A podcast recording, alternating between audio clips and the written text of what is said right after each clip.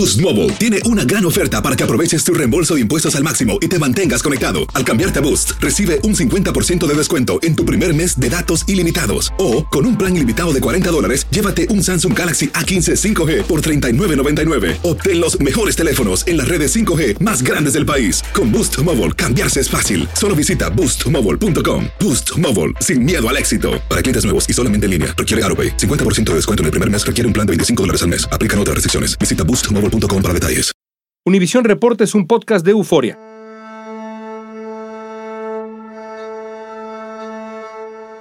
Estuve caminando con ellos, ¿no? Para llegar a la frontera. Y nos separaron en grupos, a todos. Así que yo iba con todos los refugiados al mismo tiempo. Es Jorge Ramos. Jorge ha cubierto conflictos bélicos en El Salvador, el Golfo Pérsico, los Balcanes, Afganistán, Irak y ahora acaba de regresar de Polonia y Ucrania, donde estuvo cubriendo la gigantesca crisis humanitaria de los ucranianos. Y yo creía que estaba preparado, León, para ver lo peor, pero lo que no me imaginé es la, la dimensión y la magnitud de esas olas migratorias. Más de dos millones de personas han evacuado su país, huyendo de los horrores de la guerra que mantiene en vilo al planeta. Lo, lo distinto aquí es el, peligro de una tercera guerra mundial por un error o el peligro de una confrontación atómica que hasta hace muy poco nadie se estaba planteando.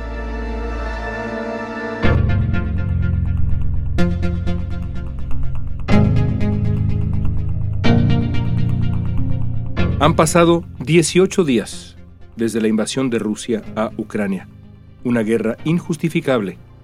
Los ucranianos siguen luchando por su independencia, por su patria misma, mientras otros se refugian en los países vecinos. Hablamos con Jorge Ramos para que nos cuente los detalles de lo que vivió, de lo que vio en la zona de conflicto.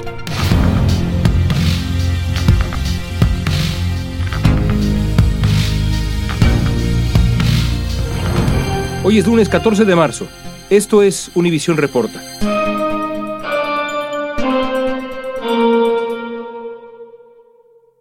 A ver, ¿me oyes? Sí, muy bien. Mejor ah, perfecto. ¿Cómo estás? Bien. ya después, una vez que pasas, pasas eso, ya todo, todo está bien. Luego te pega el cansancio y todo. Y además estás en, un nivel de hipersensibilidad de todo allá y te tienes que irte bajando. ¿Hay como un proceso de descompresión después de estar en una zona de guerra? Sí, claro. Y te tarda días o a veces meses o años. ¿eh? En este caso no tanto porque no estuvimos en combate ni nada. Pero mira, por ejemplo, Adri Rodríguez, mi, productora, decía que no, no le daba hambre, no, no, no vas al baño, no te cansas, estás, estás en, en un nivel súper alerta porque de eso depende que estés vivo o no, ¿no? Adrenalina pura. Si estás tan amenazado o te sientes tan amenazado en todo lo que haces que, que estás muy sensible. Ves todo, oyes todo. No te falta nada, no te falta agua, no te falta comida, no te falta dormir. Jorge Ramos se desplazó a la frontera con Polonia, donde llegan miles de refugiados y nos cuenta lo que se vive allí. Adelante, Jorge, buenas tardes. Cuando llegamos esta mañana a esta ciudad en Polonia que es fronteriza con Ucrania, donde están llegando miles y miles de refugiados ucranianos, lo que vi es mucho peor de lo que me imaginaba.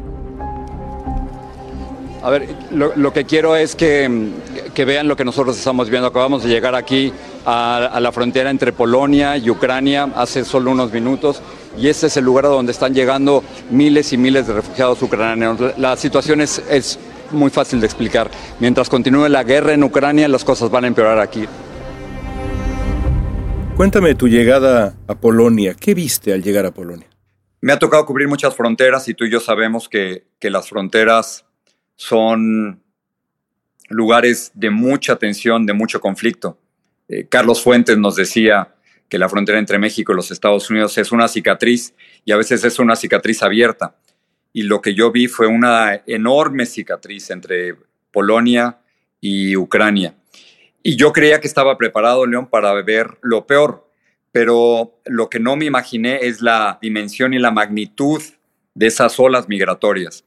En uno de los peores meses en Estados Unidos tendremos 150 mil, quizás 200 mil inmigrantes indocumentados cruzando desde México hacia los Estados Unidos. Y no vienen muchos de ellos de la guerra, vienen de situaciones económicas complejas, eh, podría decirse de situaciones de violencia en, en Honduras o en El Salvador, pero imagínate eso multiplicado por 10, que es, que es lo que hemos tenido, o multiplicado por 20 porque hemos tenido en las primeras semanas dos millones de refugiados viniendo desde Ucrania hacia Polonia. Entonces, primero las, las dimensiones, las cantidades enormes de inmigrantes, de refugiados en este caso, porque creo que es importante llamarles refugiados, porque están huyendo de la guerra, son desplazados eh, obligatoriamente por las circunstancias. Las noches para los refugiados son lo peor. Acabo de regresar de un campo de refugiados. Déjame decirles a cuánto estamos aquí. Estamos a 32 grados Fahrenheit, es decir, 0 grados centígrados, es decir, el punto de congelación. Imagínense pasar esta noche así, con este frío, con esta oscuridad, metido en un auto con tus hijos porque no tienes a dónde ir. Lo otro que te llamaba la atención muchísimo es que no había hombres, o muy pocos hombres. Los hombres no los dejan salir de Ucrania. Si tienes entre 18 y 60 años de edad, te tienes que quedar para pelear. La mayoría lo hacía voluntariamente, pero entonces estaban llegando mujeres, abuelas y niños solas. Y entonces los equipos de, de mamá y abuela, vi, vi, muchos equipos de cuatro, no sé por qué, eso tiende a ser una, una cuestión eh, como típica de, de ciertos países, pero a lo mejor estaban acostumbrados en Ucrania que eso era la familia normal. Y, estos grupos de cuatro los vi por todos lados. Eran la mamá, era la abuela y dos niños. Y eso es lo que me, eso es lo que me tocó ver huyendo de las condiciones más terribles. Comenzaste a compartir muchas fotos de niños. Mm. ¿Por qué te concentraste en los niños de la guerra? Cuéntame qué viste. Uno de los primeros reportajes que yo vi cuando, cuando quería ser reportero en, en México, y, y, creo que fue en la revista Time, fue un reportaje extraordinario que se llamaba precisamente Children of War. Me impresionó muchísimo y, siempre pensé que, en algún momento dado yo quería hacer eso. Y mm, esta es la sexta guerra que me toca cubrir y en todas las guerras que he ido he tratado de concentrarme en el drama humano y para mí no hay peor drama humano que el que viven estos niños. Imagínate que hace un mes vivían en Kiev, iban a la escuela, tenían supermercados. Ucrania, que ahora estamos acostumbrados a llamarle el granero del mundo, era un país de, clase media con, un crecimiento económico sostenible muy importante. Tenían una vida totalmente normal. Acabo de ver una entrevista durísima de ABC News con, una niña que decía que tenía sus amigos, que detrás de, de su casa había un supermercado, que, y que ahora no puede contactar a sus amigos. No sabe dónde están sus amigos lo peor todavía, no sabe si sus amigos están vivos. Y tenían a sus padres también. Claro, y ahora no tienen a sus padres, no tienen familias completas. Hemos discutido hasta el cansancio la separación de familias durante la presidencia de Trump y ahora imagínate que estamos hablando de la, de la separación de familias por la guerra, porque los hombres se quedan y los niños y las mujeres se tienen que ir. Y no saben si van a volver a ver a sus hermanos mayores o a sus papás. Entonces, me concentré en los niños porque es la parte más vulnerable, porque es la parte que mejor comunica la tragedia de una guerra y porque no puedes dejar de pensar que esos niños pueden ser tus niños. Más de un millón de niños han huido de Ucrania, según UNICEF, mientras la guerra sigue golpeando al país. Jorge dio con un pequeño, pequeño niño, luego de llegar a la frontera del lado polaco.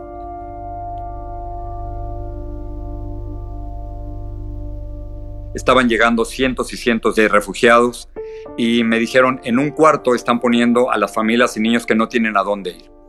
Volté a ver y a través de la ventana vi a este niño de Nuevo York que tendría tres años, no creo que ni siquiera cuatro, y estaba en la mitad de un caos absoluto, con, refugiados llegando, periodistas, la Cruz Roja, voluntarios, policías, em, ruido, la gente llorando, preocupada, no tener con qué comer. Y este niño estaba totalmente absorto.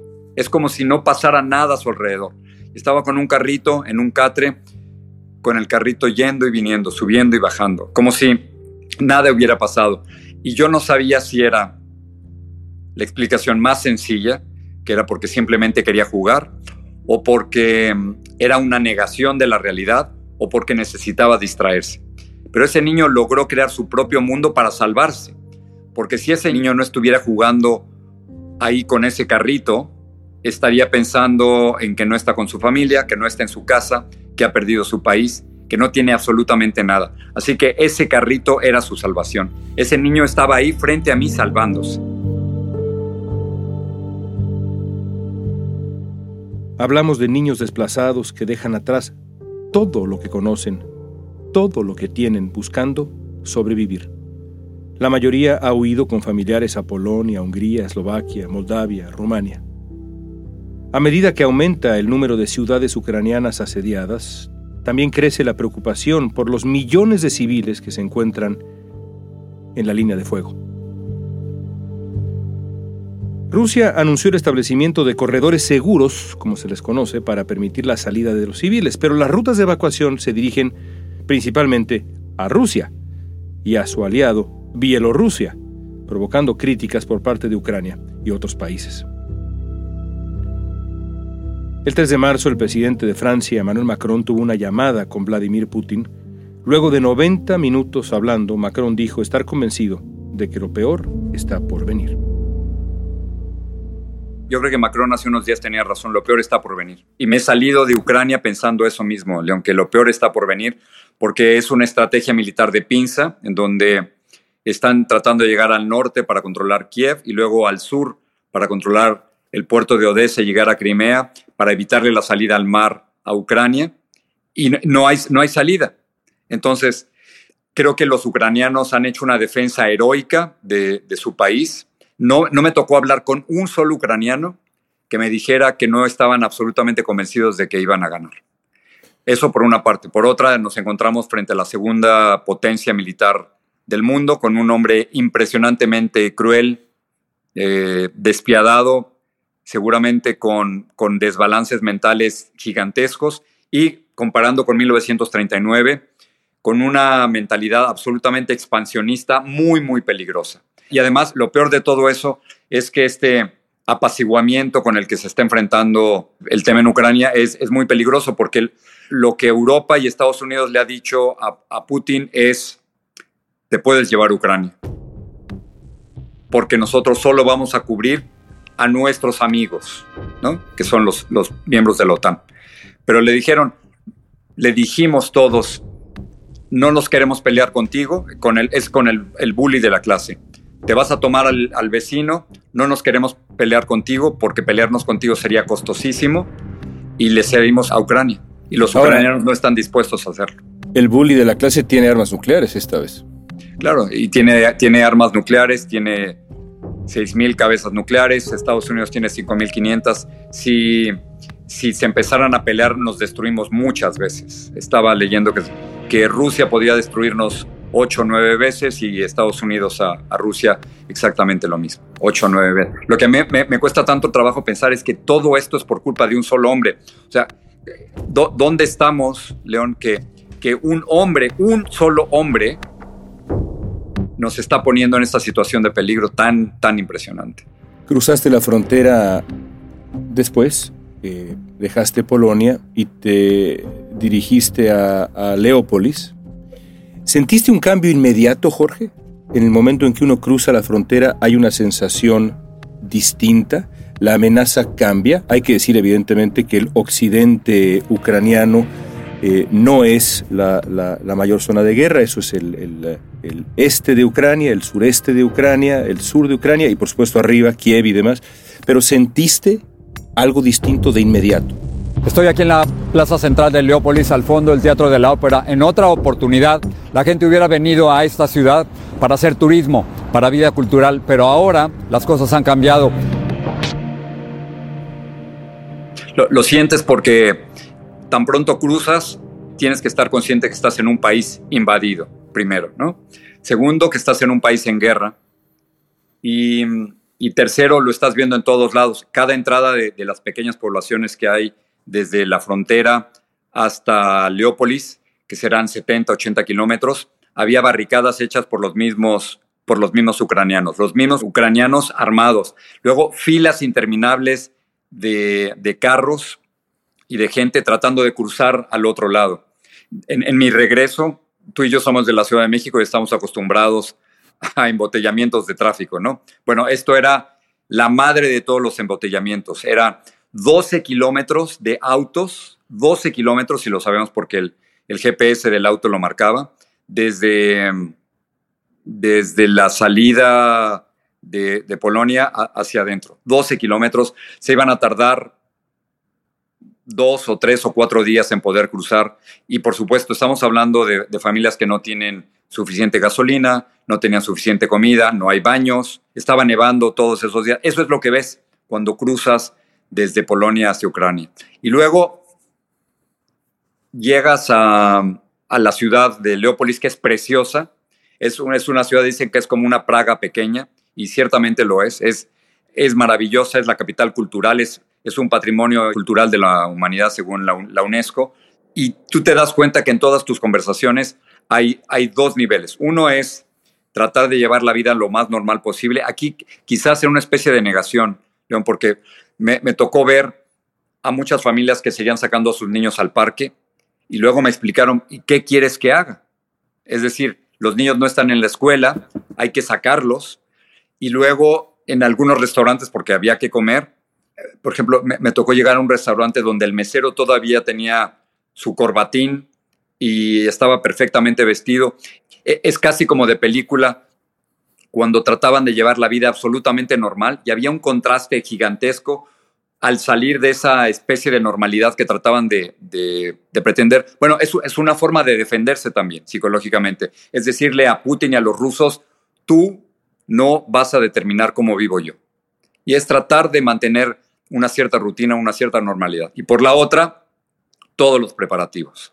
Todo el mundo está hablando de, de esa maleta que están preparando para irse estaba conversando con Mario Vargas Llosa, le estaba contando sobre eso y, y, hablábamos sobre qué te llevas, ¿no? ¿no? No sé qué te llevarías tú, León, pero le pregunté a Mario Vargas Llosa qué se llevaría y él me dijo libros. Dije. Mario, no hay nada más inútil que eso para, para cuando tienes que, que irte a otro país y lo tienes que dejar todo.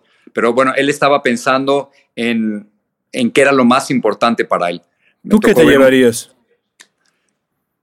Antes de decirte eso, vi a un muchacho, adolescente, 13, 14 años, que se llevó su guitarra, porque Jorge pensaba que, que eso era lo, lo que más iba a necesitar que lo acompañara. Yo me, yo me llevaría, te tienes que llevar tus documentos. Tú no sabes lo que, lo que es el, temor de perder tu pasaporte. Duermes casi abrazado con ese pasaporte porque si yo hubiera perdido el pasaporte o cualquier otro, no cruzo. O sea, no, hay manera de cruzar sin identificación, ¿no? Y el peligro de perderlo o de que te lo roben es, es gigantesco. Pero me llevaría, yo creo que te llevarías fotos y mm, tengo dos o tres recuerdos de mis abuelos y de mi mamá. Y luego tienes que llevarte uno o dos cambios de ropa y tiene que ser una maleta suficientemente pequeña como las que subes a los aviones para, para poder cargarlo todo. Cuando te hablo de estos equipos de madre y abuelas, son, son pulpos, porque llevan a un niño cargando y al otro nieto empujándolo en la carriola y luego con la otra mano cargando la dos, una o dos maletas. Es que te tienes que plantear cosas que antes jamás te habías planteado. Y que quizá el mundo eh, por lo menos como lo estamos viendo ahora, pues no se había planteado desde 1945. Hay, por supuesto, que ser absolutamente justo y decir que esto que estamos viendo lo hemos visto en Siria durante muchos, muchos años y el mundo quizá, o no quizá, el mundo no le puso la atención que debió haberle puesto, pero exactamente así como lo estamos viendo en el corazón de Europa, con dos millones de refugiados yendo hacia Europa. Esto que describes habían pasado varias generaciones sin que lo viéramos, Jorge. Sí, pero primero, la tragedia de los refugiados en cualquier parte del mundo es espantosa. Y creo que tenemos la obligación como periodistas de, reportarlo. Y creo que hemos hecho un trabajo bastante bueno para reportar los refugiados en nuestra parte del mundo.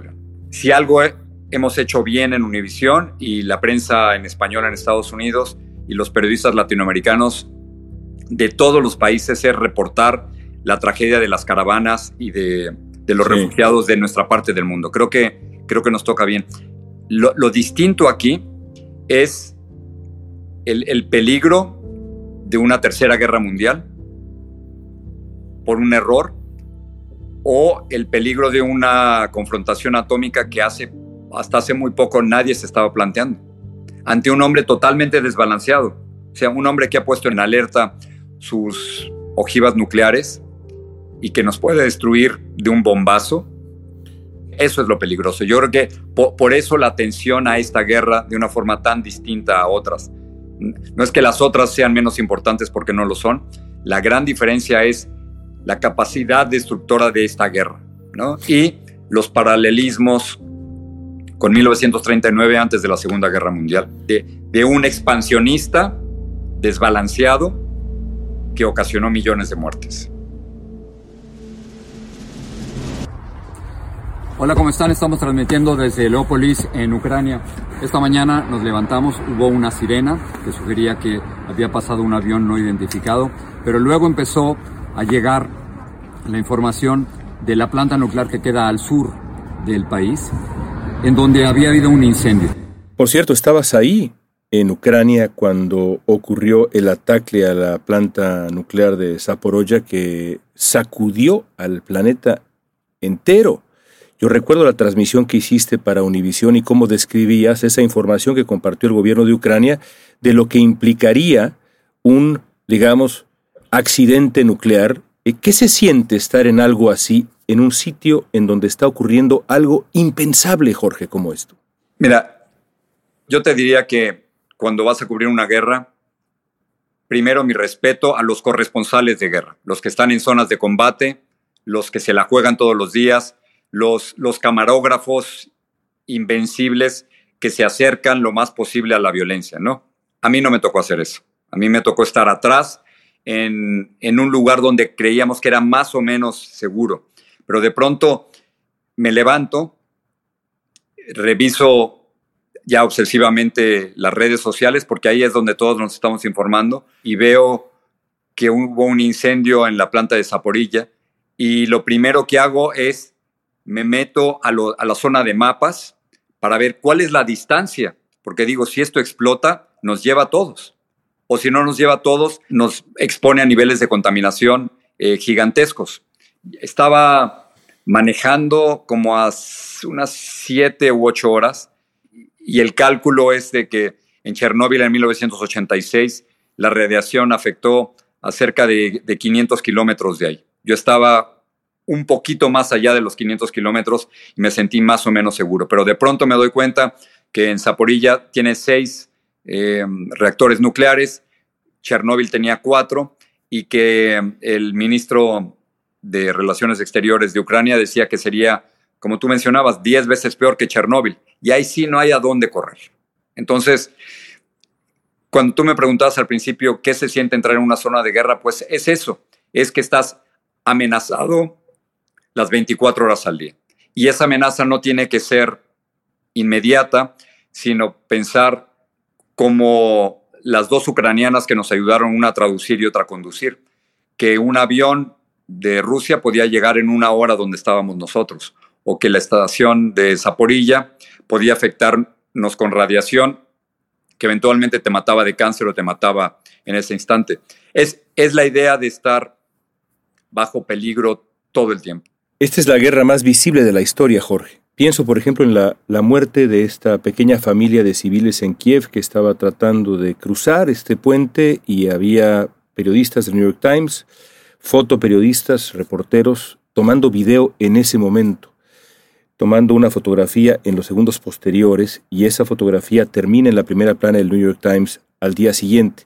Esto suena, en cierto sentido, al periodismo de otros tiempos, aparece en la primera plana al día siguiente, pero ese video le dio la vuelta al mundo de inmediato y como ese, cientos y cientos y cientos. ¿Qué efecto tendrá en la percepción de esta guerra, en lo que será esta guerra, e, e, esta, esta, eh, esta circunstancia nueva, esta visibilidad absoluta de la atrocidad? Lo que tienes ahora millones de personas haciendo periodismo cívico, que con su celular pueden reportarte desde lugares donde, donde tú no puedes llegar. Yo no podía llegar a Kiev, yo no podía llegar a las provincias del este, yo no podía llegar a Odessa, nos hubiéramos tardado tanto tiempo que lo que pasa es que aquí tenemos una complicación. Primero es cubrir lo que está ocurriendo y luego por otra esa obligación diaria de estar reportando que se ha convertido, León, en una obligación de 24 horas al día, que ahora, a pesar de los absurdos y estúpidos intentos de censura de Putin,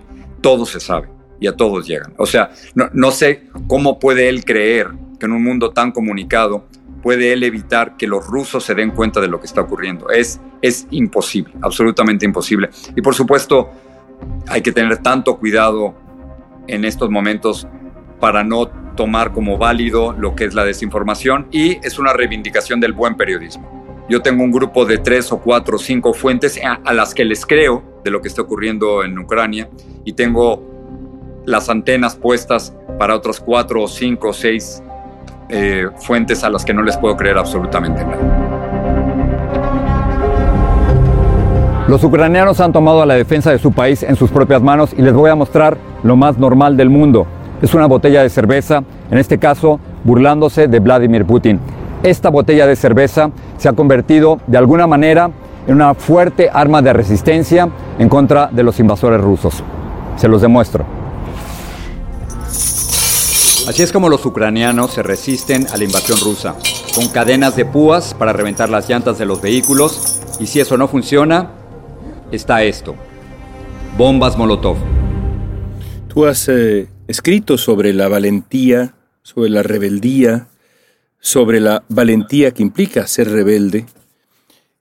¿Qué te dejaron en el corazón los ucranianos? ¿Qué te deja en el corazón Zelensky, el presidente que publica un video diciendo, no, no, yo aquí estoy, en la calle, en mi oficina, aquí estoy? ¿Qué te deja en el corazón, Jorge? Que uno quiere ser como ellos, que ojalá tengamos la fortaleza moral y ética para que si en algún momento dado la vida te obliga a tomar un tipo de decisiones así, tengas el valor de hacerlo. ¿no? Zelensky y todos los millones de ucranianos que están ahí, ni uno de ellos, insisto, me dijo que creían que iban a perder. Están absolutamente convencidos que van a ganar y eso lo que implica es que están listos para ir a pelear por su país. Ese patriotismo bien entendido es increíble, por una parte y por la otra. Sigo arrastrando y creo que voy a arrastrar por muchos meses, si no años, esas imágenes de los niños caminando hacia la frontera en la nieve, en la noche, y que llegaron, ¿eh?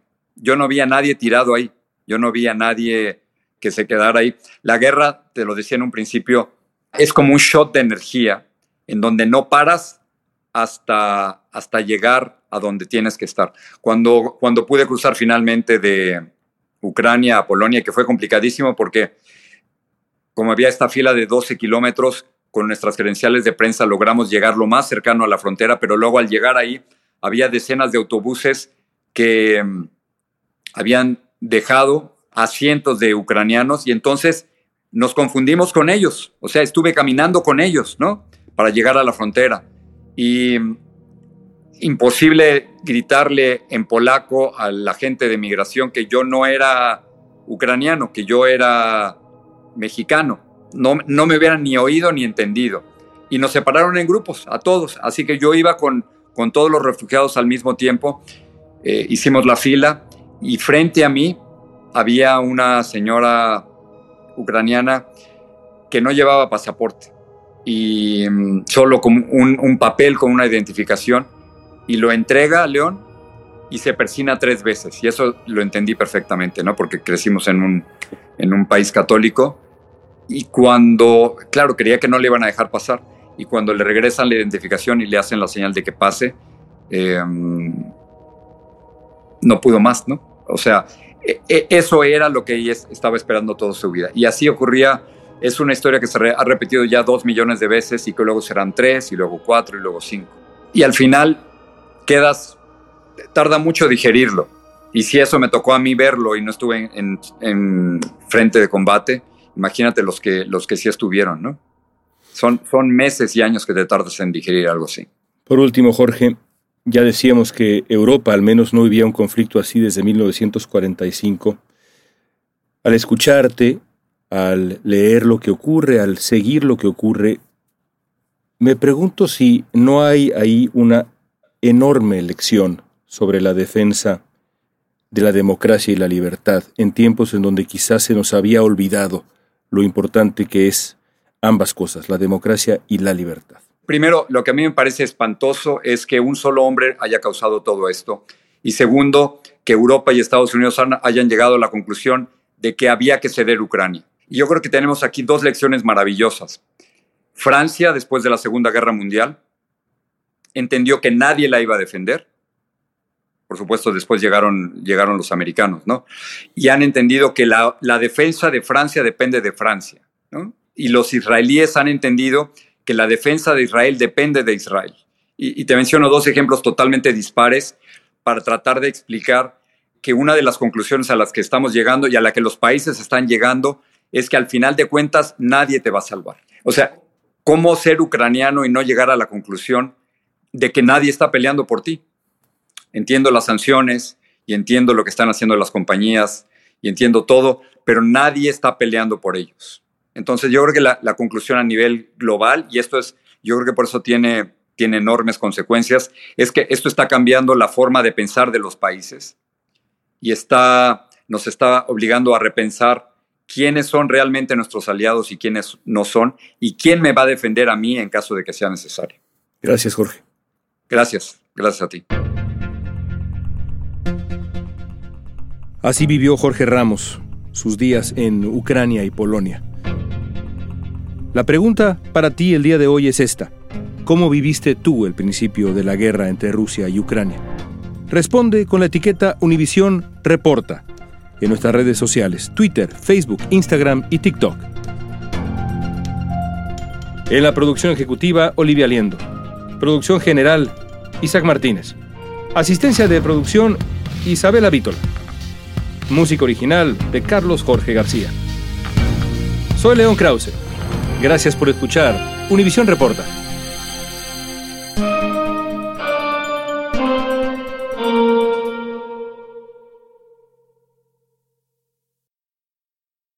Aloha mamá. Sorry por responder hasta ahora. Estuve toda la tarde con mi unidad arreglando un helicóptero Black Hawk. Hawái es increíble. Luego te cuento más.